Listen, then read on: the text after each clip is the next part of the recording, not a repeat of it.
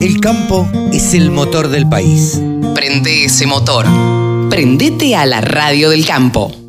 Jornada a campo virtual del Instituto de Promoción de la Carne Vacuna Argentina. Miércoles 18 de agosto. Online y gratuita. Establecimientos El Guanaco y Don Salvador, provincia de Salta. La eficiencia. Pilar en sistemas productivos. Salta y una ganadería que no se detiene. Cría y recría. Productividad forrajera. Pastoreo. Suplementación. Fitlot. Marketing de carnes. Conexión gratuita. Cupos limitados. Infórmense e inscripción en www.ipcba.com.ar o al WhatsApp 54 911 44 15 8189. Nuestro columnista deportivo ya lo tenemos en línea. Se llama Rode McLean. ¿Cómo te va, Rode? Buenos días. Eh, buenos días, Carlos. ¿Qué tal? ¿Cómo estás? Yo, por suerte, muy bien y con ganas de hablar de deporte, como siempre. Como siempre, con ganas de hablar de deporte, porque es periodista deportivo, nuestro columnista. Rode, a ver, contanos qué nos deja esta semana que se está yendo. Eh, bueno, esta semana, antes de ir al tema más importante que fue la ciudad de Messi al París Saint-Germain, vamos a repasar un poco de Copa Libertadores de el torneo del viejo continente. Eh, River Plate se enfrentó a Atlético Mineiro por la ida de los cuartos de final de la Copa Libertadores y resultó con victoria de Mineiro por 1 a 0 con gol de Nacho Fernández, que eh, para los que estén al tanto del fútbol, Nacho Fernández hace unos pocos meses era jugador de River Plate y le terminó anotando el único gol del partido a su ex equipo. Obviamente no lo celebró y, se mostró como apenado, como si se hubiese sentido culpa por meter el gol, una locura.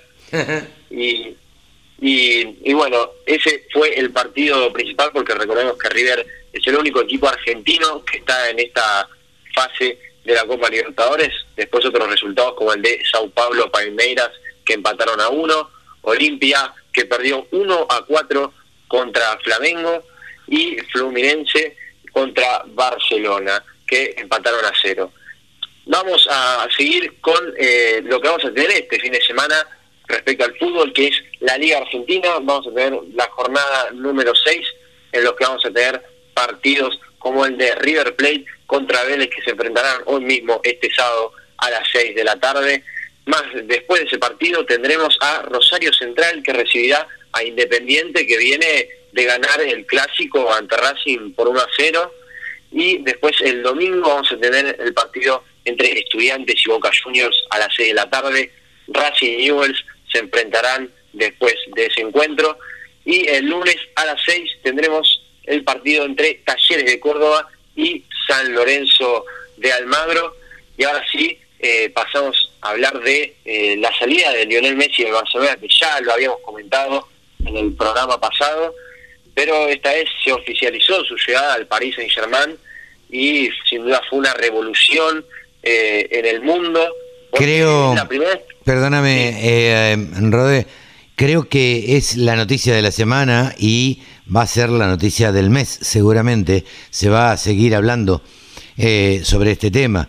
Me parece que ha sido, va a ser la, casi te diría que la noticia del año, eh, la salida después de 21 años de jugar en el Barcelona de jugar eh, y, además ser un crack mundial.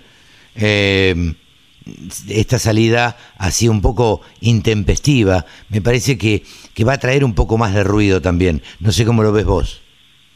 Sí, yo, yo lo veo también así y, es muy curioso porque si nos ponemos a pensar es la primera vez que Lionel Messi ficha por un equipo, es la primera vez que hace todo un traspaso, una presentación de posar con un nuevo número, una nueva camiseta, eh, él mismo lo decía en las entrevistas, nunca tuvo un recibimiento así, y claro, porque es la primera vez que, se, que sale del Barcelona, porque había llegado a una tan corta edad, eh, siendo menor de edad de Barcelona, y se quedó hasta los 34 años. Y ahora con un nuevo rumbo en el Paris Saint-Germain, que sin duda llegó a un equipo que está plagado de estrellas, como son Mbappé, Neymar, que fue su compañero en Barcelona durante un largo tiempo, Ángel Di María, Leo Paredes, eh, ahora que el Paris Saint-Germain fichó a Donnarumma y a Sergio Ramos, eh, sin duda se está en lo que se diría un Dream Team, ¿no? No, no, eh, yo creo que van a empezar a ganar todo, digamos. Sí, incluso estaría, se vería mal como que no ganen todos los títulos. Claro, claro. Son para ganar la Champions seguro. Pero sin, a mí no me cabe duda y que los cataríes, que son los dueños del Paris Saint Germain, me parece que eh, eso es lo que a lo que aspiran y me parece que eh, eh, todo esto también está relacionado con el mundial. Me parece que no dan puntadas sin hilo. Si hay algo que saben hacer estos cataríes, precisamente es hacer negocios, ¿no? Sí, sí, totalmente, y, lo han demostrado estos, estos últimos años, que se profundizaron mucho más con el tema del fútbol y, y los deportes en general. Y también destacar algo del contrato de Messi, que Messi pidió prioridad para ir con la selección eh, cuando haya amistosos o partidos para clasificarse al Mundial. Sin dudas es evidente, se, se ve a simple vista que Lionel Messi eh, quiere ir por el Mundial y va con todo, no se va a perder ningún partido y sin dudas nosotros los argentinos lo creemos más que enchufado con la selección y sin dudas es un orgullo eh, para todos nosotros. Sin duda que es así, pero fíjate cómo es la, cómo actúa a veces la cabeza de, de, los seres humanos. Cuando él no estaba bien en Barcelona, fue en la época que peor rindió en la selección argentina. Ahora eh, se lo notaba a Messi, porque esto a mí no me cuenten que se decidió en un día, ni se decidió dos. Me parece que esto, se viene hablando de antes. Esto se viene hablando de mucho antes. Se viene hablando, creo yo, desde el año pasado, cuando él, como dijo, él lo dijo claramente, el año pasado no tenía ganas de quedarme, este año sí. Ahora se lo notaba incentivado, se notó en la selección argentina poniéndose eh, mm, el equipo al hombro, se lo notó con con, con, con garra, con ánimo, con y a veces no se lo había notado y era lo que se le criticaba de la selección a Messi, ¿no? Claro, totalmente, y sin duda el hecho de haber ganado la Copa América hace tan poco tiempo es una motivación extra y sin duda todos los proyectos nuevos que tiene ahora por delante los va a encarar con un optimismo eh, enorme que lo va a beneficiar tanto a él como a la selección. Si te parece, Carlos, pasamos me queda, Me queda mucha esperanza para el Mundial de Qatar. Sí, sí, sin duda, totalmente, y esperemos que le vaya bien. Ojalá. vaya bien. Ojalá, ojalá, ojalá. ¿Qué perfil nos trajiste, en Rodé? Esta es también algo vinculado con el país de Germán. Eh, Carlos Bianchi, todos lo conocemos, yo creo que el nombre, de nombre lo conocemos todos. Carlos Bianchi fue el primer argentino junto a otro jugador de San Lorenzo, Ramón Cacho Heredia, que integraron al país Saint-Germain, los dos primeros argentinos que lo hicieron eh, en el año 1977. Pero esta vez vamos a hablar de Carlos Bianchi porque tiene una gran historia como jugador y también una gran historia como director técnico. Eh, Carlos Bianchi nació 26 de abril de 1949 en Buenos Aires y hizo su debut con Vélez Arfield el 23 de julio de 1967 cuando apenas tenía 18 años de edad, y en ese partido debutó contra Boca, casualmente, eh, en el que empató por uno a uno eh, en el campeonato metropolitano. Jugó en Vélez hasta el año 1973 y eh, fue máximo goleador del torneo nacional de 1970 con 18 goles y también supo ser el máximo goleador del campeonato metropolitano del año 1971 marcando 36 goles en 36 partidos. Una locura de estadística eh, para Carlos Bianchi, que te cuento un dato con respecto a los goles. Carlos Bianchi es el segundo futbolista argentino más goleador en la historia de los torneos de primera división, pero obviamente segundo lugar porque el primero está Lionel Messi, pero es un dato muy interesante de Carlos Bianchi que eh, sin duda en el área era infalible eh, este, se posicionaba muy bien a la hora de, anotar goles y eso se vio reflejado en sus estadísticas.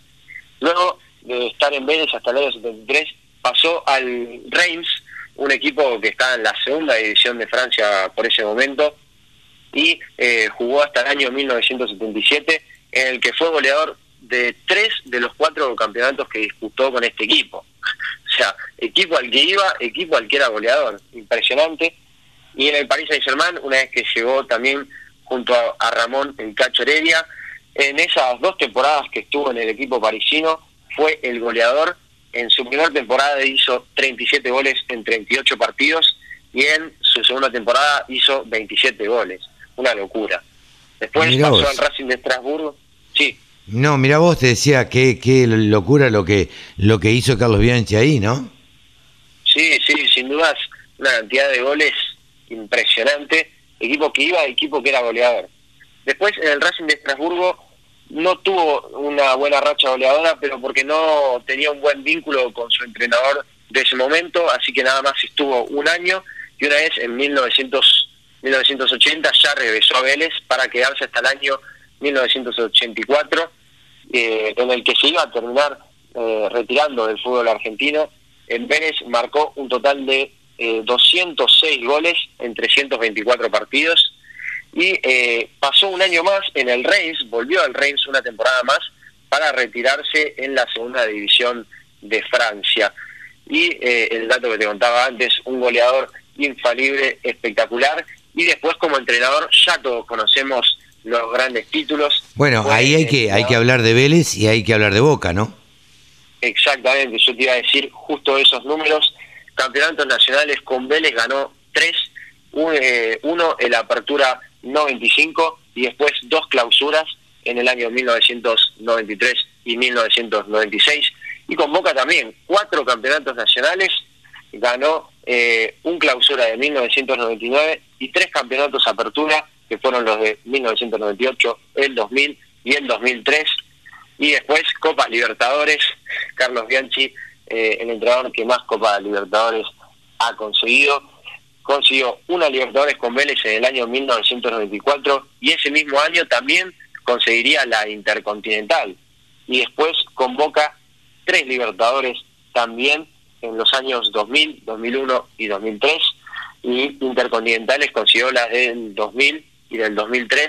La del año 2000, la más recordada de que Boca le gana por 2 a 1 al Real Madrid de los Galácticos, un equipo supuestamente insuperable eh, o que era superior, y Boca con un Juan Román Riquelme de una corta edad de 22 años y un Martín Palermo que hizo los dos goles, eh, dejaron ese Real Madrid eh, impactado.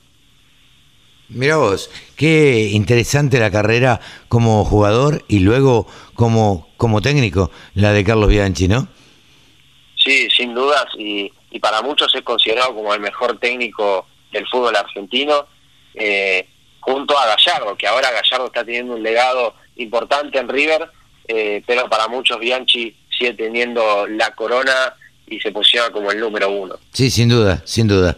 Eh, bueno, Rode, muchísimas gracias por toda la información que nos trajiste y este recuerdo y homenaje en vida a Carlos Bianchi. No, muchas gracias a vos, Carlos, por dejarme participar en este programa todas las semanas y te mando un saludo a vos y a todos nuestros oyentes. Rode Maglean ha pasado aquí por los micrófonos de la Radio del Campo. Jornada Campo Virtual del Instituto de Promoción de la Carne Vacuna Argentina. Miércoles 18 de agosto. Online y gratuita. Establecimientos El Guanaco y Don Salvador, provincia de Salta. La eficiencia. Pilar en sistemas productivos. Salta y una ganadería que no se detiene. Cría y recría. Productividad forrajera. Pastoreo. Suplementación. Fitlot. Marketing de carnes. Conexión gratuita. Cupos limitados. Infórmense e inscripción en www.ipcba.com.ar o al WhatsApp 54 911 44 15 8189. Escucha la radio del campo en tu celular. Bájate la aplicación.